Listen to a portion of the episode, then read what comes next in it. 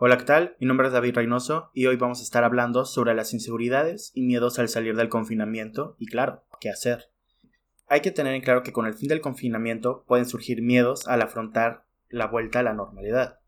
Pues a medida de que la crisis del COVID-19 se va desarrollando y las medidas adoptadas por los políticos van frenando el avance del coronavirus, y bueno, también se va acercando el día en el que podremos volver a salir a la calle con aparente normalidad.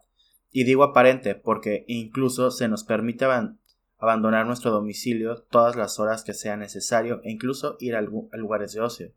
Muchas personas aún no están preparadas psicológicamente para regresar a sus hábitos de vida de siempre. En algunos casos, el miedo y la inseguridad ante la incertidumbre seguirán haciendo mella, sobre todo teniendo en cuenta que las posibilidades de contagio seguirán siendo relativamente altas, así como las de que se produzca una nueva crisis económica duradera. Por ello, a lo largo de este, de este podcast daremos un repaso por los posibles problemas que puede generar esta angustia o miedo, así como algunos consejos para afrontar la necesaria gestión de los pensamientos y de las emociones.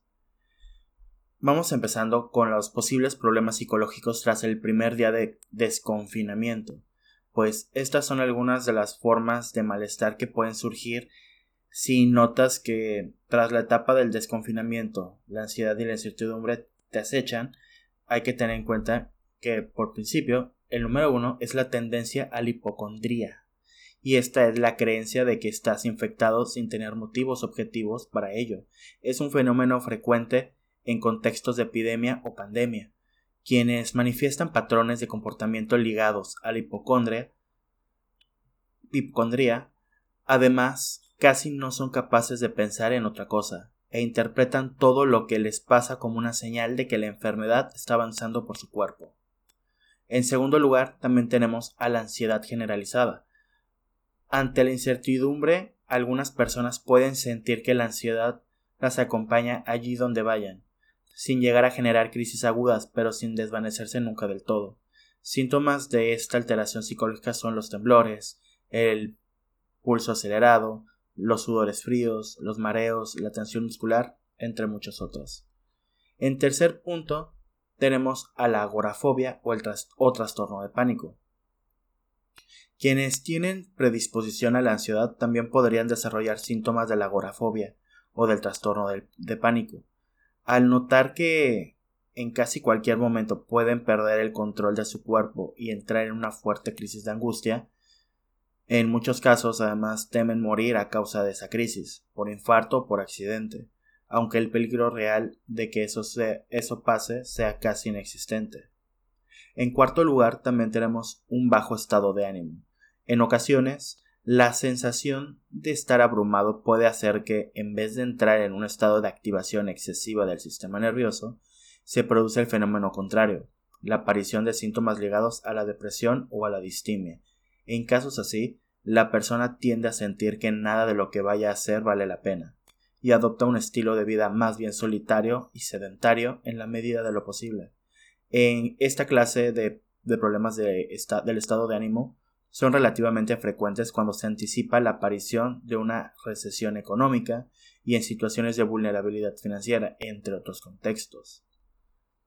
Algunas indicaciones, algunas sugerencias para regular las emociones a la hora de lidiar con la incertidumbre a partir del momento del fin del confinamiento, eh, como profesional de la psicología, yo les puedo sugerir estas pautas, aplicándolas en su día a día de manera consistente. La primera pauta es adopta un sistema de normas sencillas. ¿Qué quiere decir esto? Para minimizar el riesgo de contagio es importante que evites en la medida de lo posible exponerte a lugares u objetos en los que podría estar el, virus. Sin embargo, para no obsesionarte deberías hacer un esfuerzo de autoobservación para darte cuenta de qué tipo de comportamientos realizados por ti son excesivos y te causan más problemas de los que los beneficios que te aportan.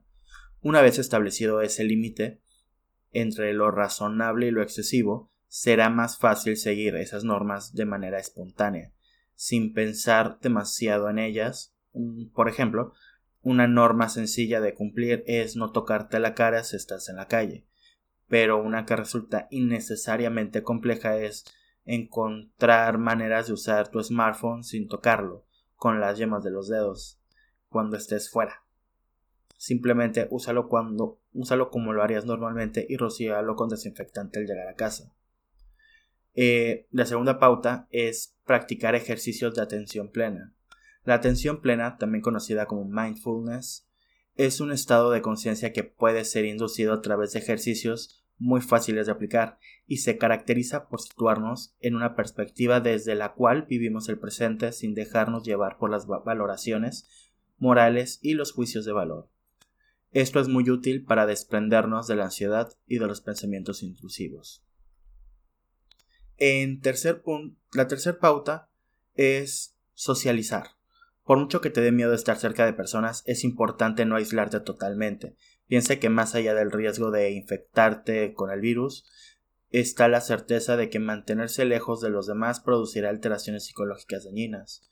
Busca un equilibrio entre la seguridad y una vida social plena, adaptándolo a tu estado de salud y a tu edad. La cuarta pauta es acude a entornos naturales. Los lugares en los que predominan la naturaleza ayudan mucho a dejar atrás la ansiedad.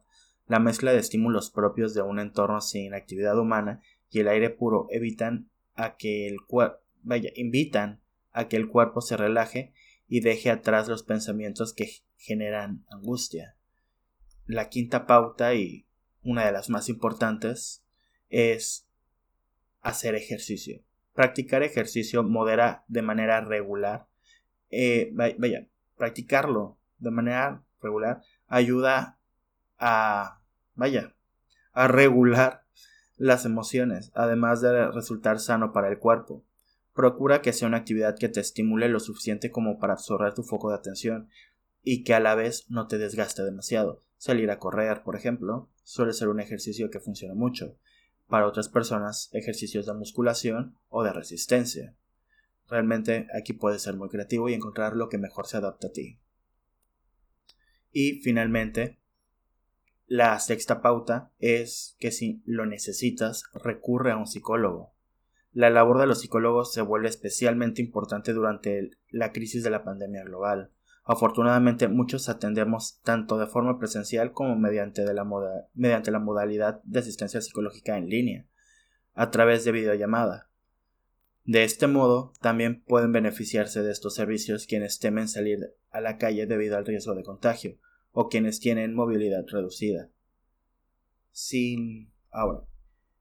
Sin dar más rodeos, esto es algo bastante sencillo de llevar a cabo, no cómodo, pero sí es importante que empezamos a generarnos una mentalidad de que la vida, al menos por un tiempo, no va a ser lo que era antes de esta pandemia. Esa es la nueva normalidad y la vamos a estar viviendo al menos un tiempo, un tiempo indeterminado, para ser honestos. Por lo que es importante empezar a generar una conducta de adaptación a diversos cambios que vamos a estar, a estar experimentando sin que estos nos invadan del todo. Así que ya tienen algunas pautas que seguir y un poco más para trabajar en ustedes mismos. Ahora yo me despido de ustedes y nos estamos escuchando en la próxima transmisión. Hasta luego.